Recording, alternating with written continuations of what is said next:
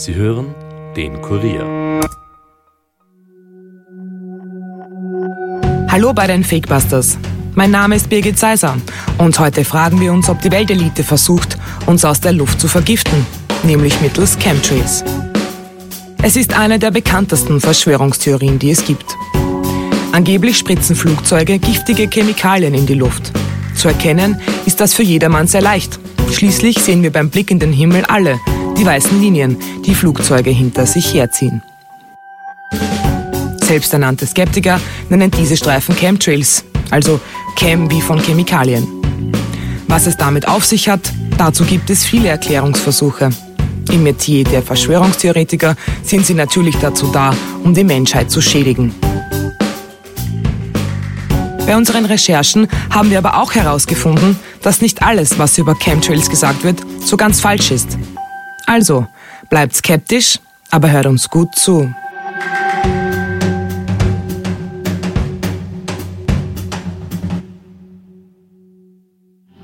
Wir werden ganz bewusst äh, Chemikalien in die Atmosphäre gesprüht, um das Sonnenlicht von der Erde abzuhalten. Siehst du, der Himmel sieht doch scheiße aus. Film mal nach oben. Film mal nach oben. Ja, guck dir die Wellen an, guck dir den Himmel an, frag deine Großeltern, ob der Himmel früher auch so ausgesehen Guck hat. dir alte Fotos an. Naja, Ich kann mir auch vorstellen, dass hier unser Wetter so manipuliert wird, dass irgendwie, keine Ahnung, die Weltbevölkerung damit dezimiert werden soll. Wir können eben nicht ausschließen, dass über diese Metalle hinaus, die ausgebracht werden, auch noch ganz andere Stoffe ausgebracht werden, wie zum Beispiel äh, Nanopartikel, die dann die Menschen über die Kopfhaut impfen sollen.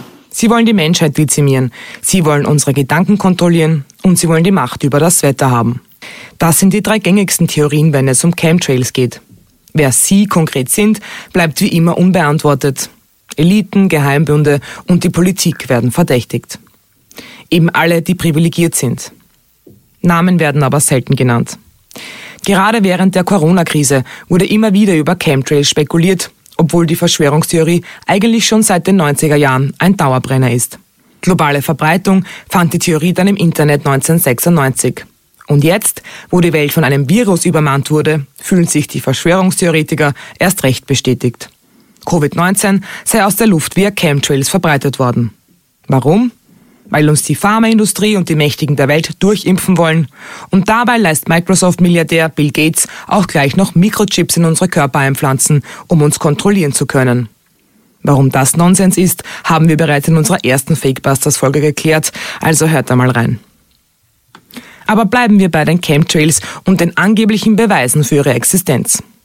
Dazu gibt es online viele Bilder, die Passagierflugzeuge in dick eingehüllten Rauchschwaden zeigen. Hinter sich her ziehen die Maschinen weiße, wolkenähnliche Streifen. Die offizielle Erklärung ist, dass es sich dabei um Kondensstreifen handelt.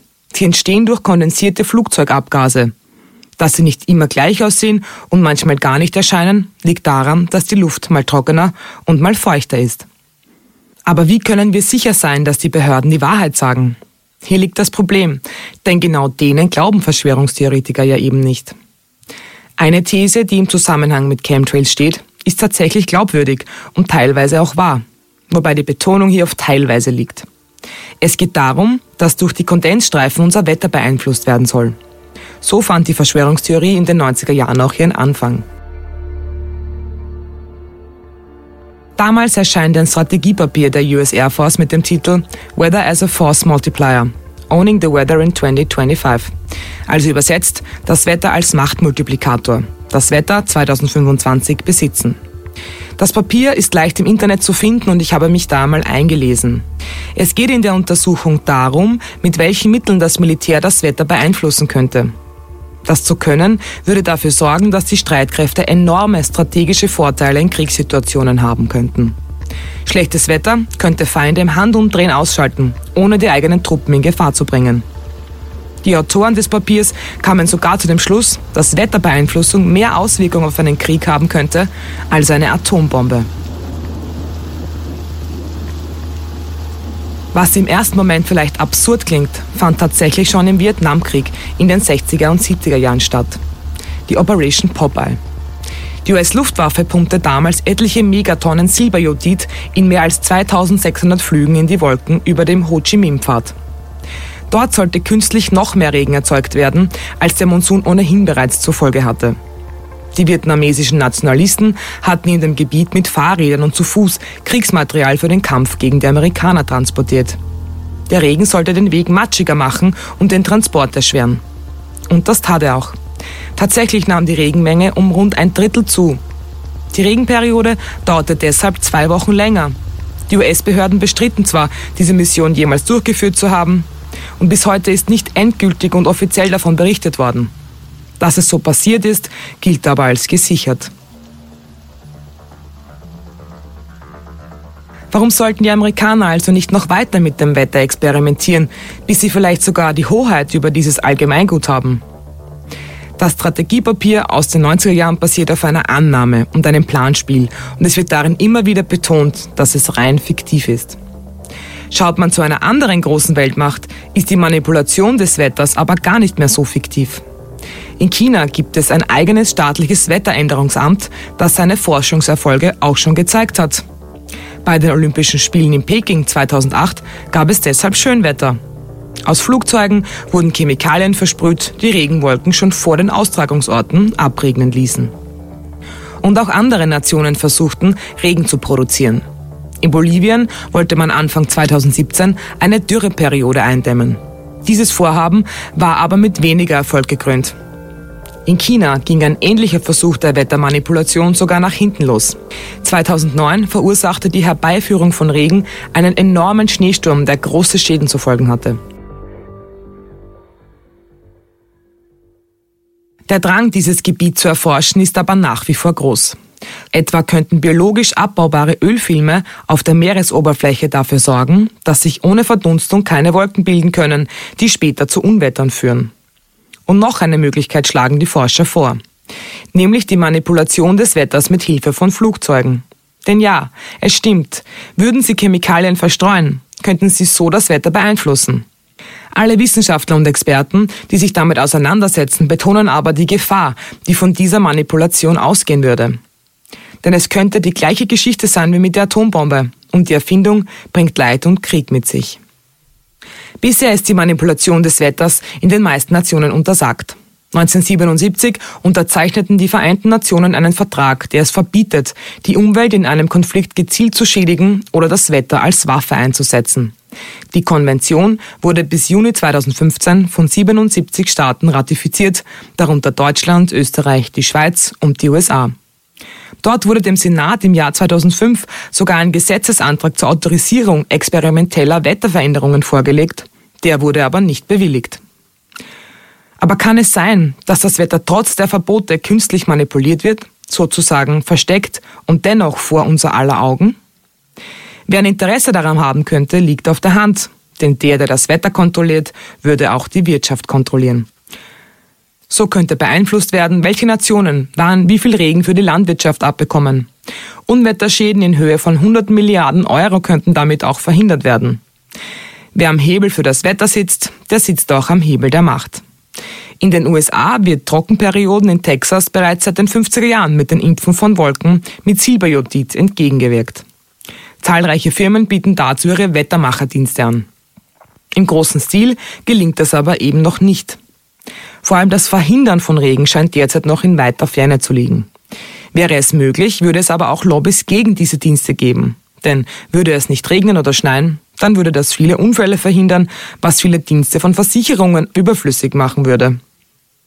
Aber was, wenn Wettermanipulation die einzige Chance auf eine Zukunft der Menschheit ist? Stichwort Klimawandel. Sie könnte eine Lösung dafür sein. Unter dem Begriff Geoengineering wird auch daran geforscht. Offiziell sind die Möglichkeiten in diesem Gebiet also noch begrenzt, aber stimmt das wirklich? Das fragen wir jetzt Meteorologen Konstantin Brandes vom Wetterdienst Ubimet. Hallo Herr Brandes, zunächst zu den Kondensstreifen. Wir kennen diese Streifen hinter den Flugzeugen ja alle. Äh, wie entstehen die eigentlich? Die entstehen in Höhen zwischen 8 und 12 Kilometern, also genau in der Reiseflughöhe dieser Flugzeuge. Und zwar dann, wenn heiße, wasserdampfhaltige Abgase aus den Triebwerken auf die kalte Luft treffen. Und dann entstehen diese Kondensstreifen, also im Endeffekt kleine Wölkchen, die aus Wassertröpfchen beziehungsweise Eiskristallen bestehen. Und die sind aber nicht gefährlich. Oder gab es da jemals Untersuchungen, ob das wirklich nur Kondensstreifen sind oder ob da vielleicht auch Chemikalien drin sein, die der Menschheit jetzt absichtlich schaden könnten? Nein, also die sind nicht gefährlich. Ähm, die verschwinden auch relativ schnell wieder. Bei bestimmten Wetterlagen ähm, können die Kondensstreifen sich auch noch etwas länger am Himmel halten und sich etwas ausbreiten. Dann werden daraus richtige Wolken. Gefährlich sind diese aber nicht denn sie enthalten einfach nur die Abgase und Partikel der, der Flugzeugtriebwerke, aber keine zusätzlich hinzugefügten Chemikalien. Das haben mehrere Untersuchungen, zum Beispiel des Deutschen Umweltbundesamtes oder auch des Zentrum für Luft- und Raumfahrt, äh, bestätigt auch der Deutsche Wetterdienst und der Weltgesundheitsorganisation. Organisation, denen liegen keine Kenntnisse vor, dass eben besondere Chemikalien damit hineingeführt wurden. Generell der Begriff Chemtrails entstammt äh, ja, dem verschwörungstheoretischen Milieu. Mhm. Jetzt gibt es aber trotzdem schon seit vielen Jahren Versuche, das Wetter absichtlich zu beeinflussen. Und da braucht man dann schon Chemikalien dazu. Was werden das genau? Genau, also das beste und eines auch der berühmtesten Beispiele ist zum Beispiel die Olympischen Spiele in China. Das war äh, im Jahr 2008. Da wurde versucht, äh, die Ankunft der olympischen Fackel des Feuers in Peking bei trockenem und sonnigem Wetter über die Bühne gehen zu lassen. Das hat nicht so richtig geklappt. Auch während der Wettkämpfe wurde versucht, ähm, die Regengebiete vor der Hauptstadt Peking äh, ausregnen zu lassen. Mhm. Auch das hat nur teilweise funktioniert. Hier aus Österreich kennen wir das Beispiel der sogenannten Hagelflieger. Mhm. Die versuchen mit äh, Silberjodidrauch äh, Wolken sozusagen zu impfen und, dort, äh, und somit die Hagelwahrscheinlichkeit äh, deutlich herabzusetzen.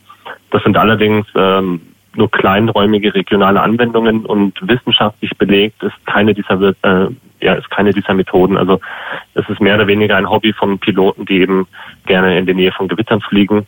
Aber mhm. es gibt überhaupt keinen wissenschaftlichen Beleg, dass diese Methode überhaupt wirksam ist. Ist dieses Silberjodid prinzipiell für Menschen giftig? Das kommt noch dazu. Ähm, es bringt einerseits, einerseits nichts. Das Gewitter äh, ist davon relativ unbeeindruckt, ob jetzt ein kleines Flugzeug ein bisschen Silberjodid in die Wolke injiziert. Und ja, es ist es ist gefährlich und auch giftig, weil das Silberjodid auch, in, wenn es auch nur in kleinen Mengen ist, über Regen in die Regentonnen und auch ins Grundwasser gelangt. Und natürlich besonders gesund kann man sich vorstellen, ist so etwas für die Menschen nicht. Jetzt wird ja von Verschwörungstheoretikern eher darüber gesprochen, dass das für schlechte Zwecke genutzt wird.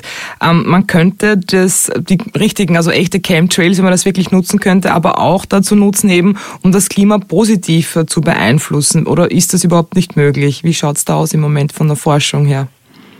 Ja, also da verwenden wir dann eigentlich besser den Begriff, den Begriff Geoengineering. Das ist auch Englisch und bedeutet im Endeffekt, dass ähm, ja, da werden großräumige Eingriffe zusammengefasst, ähm, die die Folgen des Klimawandels abmildern sollen. Also es geht weniger darum, das Wetter an einem bestimmten Ort, an einem bestimmten Tag zu beeinflussen. Das ist so gut wie nicht möglich. Da geht es eher um den großräumigen Kontext, dass eben die Folgen des Klimawandels abgemildert werden. In erster Linie versteht man darunter, dass ähm, zum Beispiel die eintreffende Sonnenstrahlung ähm, abgemildert werden soll. Also es soll weniger äh, Sonnenstrahlung auf die Erde treffen und somit sich die Erde weniger aufheizen. Mhm. Das kann, könnte man damit versuchen, ähm, dass man Schwefel, genauer gesagt äh, Sulfaterosole in die Atmosphäre äh, emittiert von, von den Menschen. Mhm. Äh, in die Stratosphäre wird das geschleudert und dort ähm, kann das dann die, die eintreffende Sonnenstrahlung absorbieren. Mhm. Im Endeffekt ist das der, ist das der gleiche Ansatz wie ein Vulkanausbruch. Ähm, die auch schon nachweislich zu einem Absenken der Temperaturen geführt haben, wie zum Beispiel der Pinatubo auf den Philippinen, der ist 1991. Asche war ja. das dann. Sehe ich das richtig? Genau, der ist, der ist 1991 ausgebrochen und die Asche und die Schwefelaerosole von diesem Vulkan haben wirklich zu einem messbaren mhm. Absinken der Temperaturen in den folgenden Monaten und das hat sich sogar über ein, zwei Jahre hingezogen auf der gesamten Erde geführt. Und das ist im Prinzip dieser Ansatz, dass man das eben auch per Menschenhand versucht. Allerdings ähm, gestaltet sich das relativ schwierig, da die Mengen an Schwefel, die man in die Atmosphäre ausschleudern müsste, die sind derart immens groß. Und man müsste es praktisch, damit man den Klimawandel wirklich effizient aufhält, müsste man das permanent machen. Also nicht nur einmal für einen Tag, sondern es müsste man permanent ähm, ja, in, die, in die Atmosphäre emittieren und das ist de facto logistisch nicht machbar. Das wäre jetzt meine nächste und letzte Frage gewesen. Ähm, wie weit ist denn die Forschung da schon, äh, dass man wirklich sagen könnte, man könnte das Klima positiv beeinflussen? Kann das in den nächsten Jahren äh, möglich sein oder ist man das wirklich noch im theoretischen Bereich im Moment? Ja, also da sind wir noch mehr im theoretischen Bereich. Es gibt eine ganze Bandbreite an Ideen. Zum Beispiel könnte man auch ähm, versuchen, das äh, Kohlenstoffdioxid, das CO2, ähm, mehr noch in Biomasse äh, an Land einzubinden, noch mehr in den Ozeanen einzubinden, dass es dort gebunden wird und nicht mehr in die Atmosphäre kommt. Mhm. Da gibt es diverse Ansätze und Ideen, aber mehr als, mehr als Experimente ist es eigentlich nicht. Es gibt doch durchaus seriöse Institute, die daran arbeiten, aber äh, für eine massentaugliche Anwendung ist, ist da noch ist da noch eigentlich relativ weit entfernt. Und es sind doch relativ viele Fragen immer noch offen, generell, wenn, selbst wenn das logistisch möglich wäre. Wer sollte über so einen solchen Eingriff überhaupt bestimmen? Wer wäre mhm. verantwortlich, wenn Menschen in einigen Regionen dadurch Nachteile hätten, wenn Monsun ausbleiben würde, wenn es Dürren gäbe infolge dieser Beeinflussung? Mhm. Gibt es dann Kompensationszahlungen? Gibt es dann äh, äh, ja, Zahlungen an die Bevölkerung, die dort besonders leidet? Also das gibt's, da gibt es noch so viele offene gesellschaftliche und auch ethische Fragen. Mhm also da sind wir noch, stecken wir noch in den Kinderschuhen fest.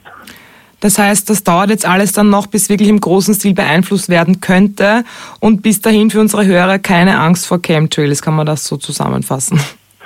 Absolut keine Angst vor Chemtrails. Bis dahin, bis solche Methoden wirklich mal massentauglich auf den Weg gebracht werden, ist die einzige und effiziente Möglichkeit, dem Klimawandel Einhalt zu gebieten, schlicht und ergreifend den Ausstoß an äh, Treibhausgasen zu reduzieren.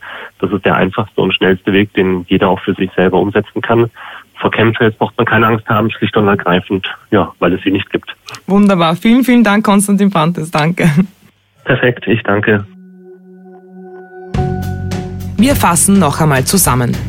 Ja, Flugzeuge ziehen manchmal Streifen hinter sich her, die bestehen aber nicht aus giftigen Chemikalien, die die Welt ins Verderben stürzen sollen oder die Menschheit ausrotten. Es sind einfach Kondensstreifen, die durch natürliche Prozesse entstehen. Gesund sind diese Flugzeugabgase natürlich auch nicht, aber sie werden nicht gezielt als Waffe eingesetzt. Theoretisch könnte man mit Flugzeugen aber auch das Wetter derart beeinflussen, dass es die Menschheit in Gefahr bringt. Die Weltmächte haben sich aber darauf geeinigt, diese Art der Wetterveränderung nicht einzusetzen, denn sie kann auch für Kriege genutzt werden. Ob in Zukunft das Wetter verändert wird, um den Klimawandel zu stoppen und die Erde zu retten, das steht noch in den Sternen. Die Fakebusters bleiben auf jeden Fall dran. Und ihr? Bleibt skeptisch, aber hört uns gut zu. Das war's für heute von den Fakebusters. Wenn ihr mehr Informationen zu diesem Podcast braucht, findet ihr sie unter www.kurier.at slash fakebusters. Wenn euch der Podcast gefällt, abonniert uns doch und hinterlasst uns eine Bewertung in eurer Podcast-App. Fakebusters ist ein Podcast des Kurier, Moderation von mir, Birgit Zeiser, Schnitt Dominik Kanzian, Produzent Elias Nadmesnik. Weitere Podcasts findet ihr auch unter www.kurier.at slash podcasts.